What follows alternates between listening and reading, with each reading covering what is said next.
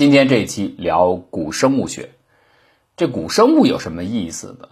我们大多数人恐怕也就是带小朋友去博物馆的时候，会那个时候稍微恶补一下知识，看看介绍，然后马上现学现卖给小孩讲一讲，大概是这样。其实呢，应该是很缺乏的，主要是兴趣啊。我相信，如果你不是专业的话，大概兴趣不是那么的盎然。呃，可能知道比较多的是恐龙恐龙大规模的灭绝，天外的小行星撞到地球上，有大陨石坑。出现气候的灾变，造成突发性的大规模的生物灭绝，一下把我们大家都很喜欢的这大个儿的超级恐龙全部给干掉了。呃，再来呢，就是智人和尼安德特人的争斗，可能现在有很多人我看是比较感兴趣的，但其实这都非常非常的晚近，恐龙灭绝也不过是六千六百万年嘛，非常近。但是如果你把时间线再往前拉，古生物学其实蛮有意思的。我今天要跟大家讲的，这其实是一个重大的发现，也是刚刚出来的一个成果，就是 U C Riverside 和 U C 呃，就是加加州理工圣迭戈分校等等联合的团队，他们做的一个发现，就是找到了我们人类啊，或者说呃，豹子、狮子、老虎啊，或者是虾米。螃蟹以及蚯蚓，就是所有我刚才说的这些东西，小蠕虫共同的一个祖先，最远的祖先被找到了。这当然是一个很大的发现了。当然，对我们大多数人来说，恐怕没什么动静啊。但实际上是很了不起的一个发现，因为它非常非常的难得。这就要说到一个惊心动魄的事件，就是所谓的寒武纪生物群取代 Ediacaran biota。伊迪卡拉生物群，或者叫埃迪卡拉生物群。埃迪卡拉生物群是什么意思啊？应该这样来讲，这是一个王朝的更迭。如果我们把恐龙灭绝，这恐龙退出了历史表演的舞台，本来它是主宰整个地球的，我们认为这是一次大的王朝更迭。到后面，呃，进击的智人驱赶走了尼安德特人，虽然也有一些交配的行为发生啊，但总而言之是取而代之的。这也可以认为是地球上生物的一次大篡位。那我讲的，呃，Ediacaran biota 被寒武纪生物群，伊迪卡拉生物群被寒武纪生物群取代，也是一次大篡位，但是它发生的时间要早得多，距今大约六亿五千万到五亿五千万年之间，在寒武纪的时候出现的。那寒武纪生物大爆发，当然这是一个很引人注目的例子，突然在短时相对短时间内一下有这么多的物种出现了，但是在这之前。地球上是有它的统治者的，就是埃迪卡拉生物群。这当然一听叫生物群，就是一大票的生物，各种各样的种类。但是它们非常非常的奇怪。我们经常在很多科幻电影当中看到描述外星生物的时候，有奇奇怪怪的造型。但是实际上地球上曾经出现过，就是伊迪卡拉生物群。你看看它现在留下的，我们没有生物的有机体留下的化石，但是我们有很多它留下的印记，那个印子就像。呃，这个模子上面咔盖了一个印儿，这个印儿能留下来。我们今天通过这些印记可以推测出这些奇奇怪怪的生物是什么样子。它的多样性曾经是非常非常的茂盛的，非常旺盛的。在我说的这个取代六亿五千万到五亿五千万年这个期间的早期很多，但逐渐的减少，一直到最后被爆发的寒武纪生物群所取代。它其实就是一次物种大灭绝，但是这一次大灭绝不像后面的恐龙灭绝，是经过一个天地大冲撞这样的突发事件，一下瞬间灭绝的。如当然这个也这个理论也有人质疑了啊，我们先这样来说好了，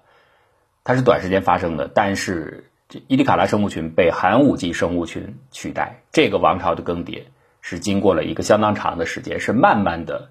被改变的。为什么它会被取代？为什么前者会被后者完全超越碾压？就是因为寒武纪生物群，寒武纪生物群就延续到我们今天了啊，所以我才说，我们今天刚才所有的人也好，老虎、狮子、豹子也好，海豚也好，螃蟹、蜘蛛、蜻蜓、苍蝇什么，全都算上小虫子，有共同的祖先，都是追溯到寒武纪生物群的早期，它能够碾碾压。伊迪亚克生物群最大的一个法宝，说起来特简单，就是它生物结构的底图叫 plan。这个底图好像呈现出了一点先进性，这个先进性在哪儿呢？体现在哪里呢？顶层设计好，好在哪里呢？特简单，就是它是双边对称的生物。哎，再说具体点儿，几个特点：第一，有头有尾，显示出了头尾的不一样；第二，有侧边儿；第三，侧边还对称，两侧是对称的。他说这也太简单了嘛，就这些这么粗糙的一个特征，缔造出的小小的生物，最我说的是我们这些后面庞大的寒武纪生物群最开始啊，那个头起肯定是很简单的，尽管它是多细胞生物。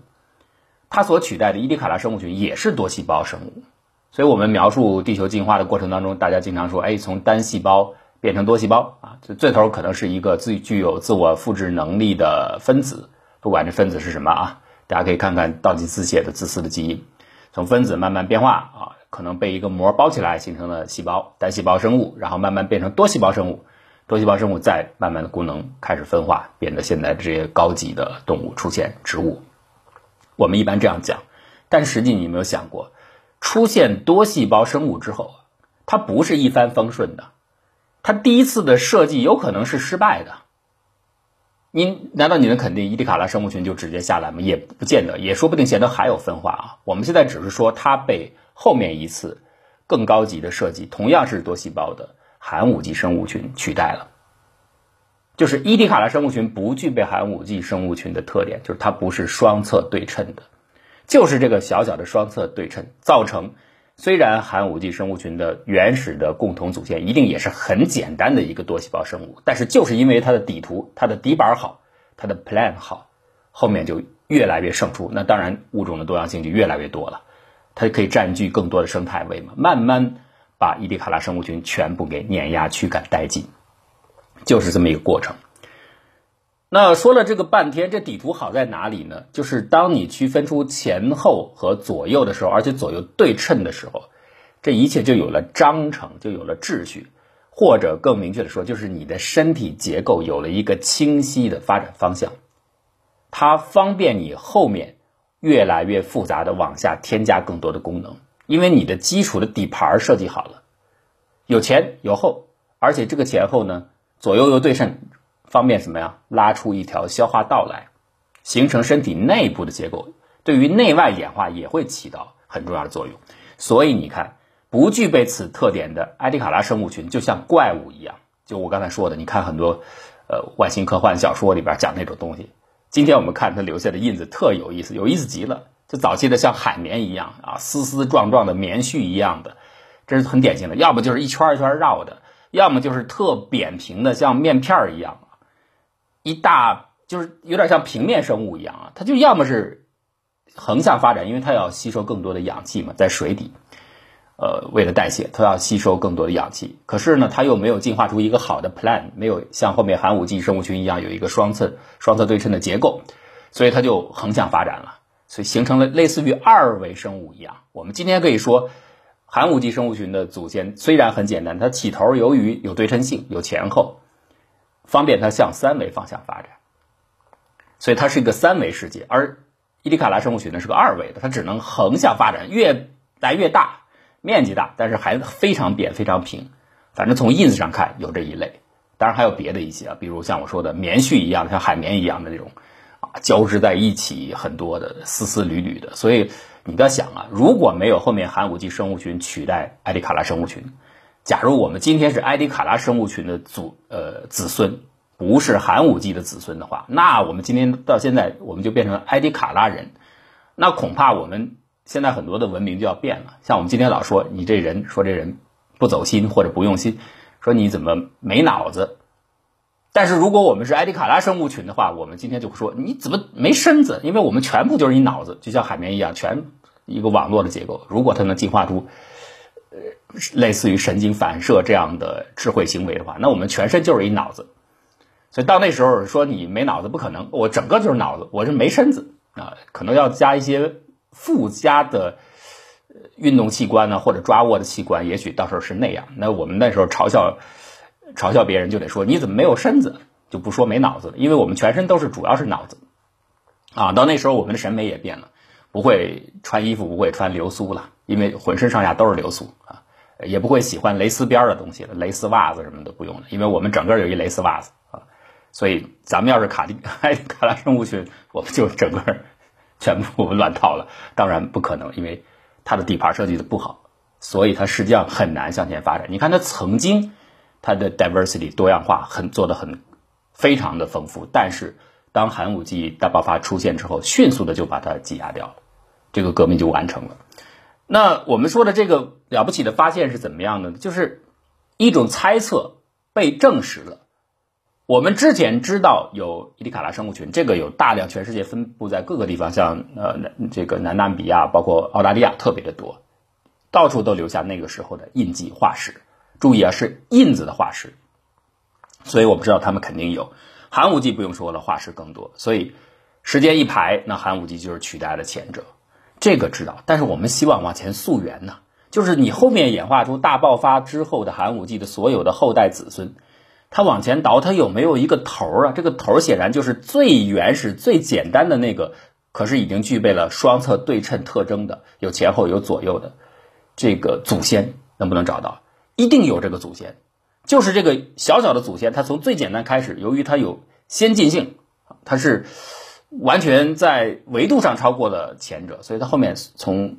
星星之火可以燎原。虽然它起头很简单，后面就。子孙越来越多，呃，分支出的多样性越来越强，那能不能找到？很难找到，因为化石特别难留下。当时在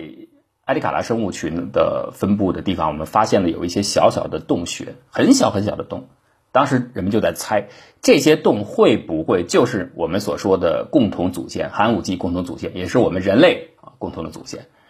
呃，会不会是他留下的？那只只是一个猜想。没法证实到底这，如果那算是个虫子吧，就我们那共同祖先是个微型的小虫子，它会不会钻洞啊？不知道啊，所以这只是猜想。这一次的发现最了不起的一点就是真的找到了证据，我们真的把我们的共同祖先找到了。所以今天你不要再说我我是高卢人，什么高卢雄鸡，什么日耳曼人的后代，什么一家人的后代，呃炎黄后代等等都不用说了，我们就是那小小的。虫子的后代，它现在起名叫乌罗欧达，就是那个发现的地方。因为大家原来就认为，如果能找到的话，就是在南澳的纽皮纳那个地方。那现在真的是找到了，这个是非常非常不可思议的一件事情。他怎么找到的呢？这就是细心的啊！他就说我前面说留下的那些小洞，原先发现过那个洞，但是这个团队呢非常细心的，他发现。意外的找到这个洞里边留下了一些纹路，小小的印记，就跟我前面讲，伊里卡拉生物群是留下了很多印子的化石，这个也一样。但是它这个印子呢是留在小小的洞穴里边的，你不注意你根本发现不了。哎，他正好找到有的洞里边很罕见找到了印子，然后呢就把这印子用三维扫描的解呃方法呢把它建模出来，恢复出来，看看到底是什么，是一种。很自然的印子，还真的是某种生物体、某种小虫子留下的印子。你只要把它扫描下来，把纹路捕捉下来，然后进行三维建模，发现真的是。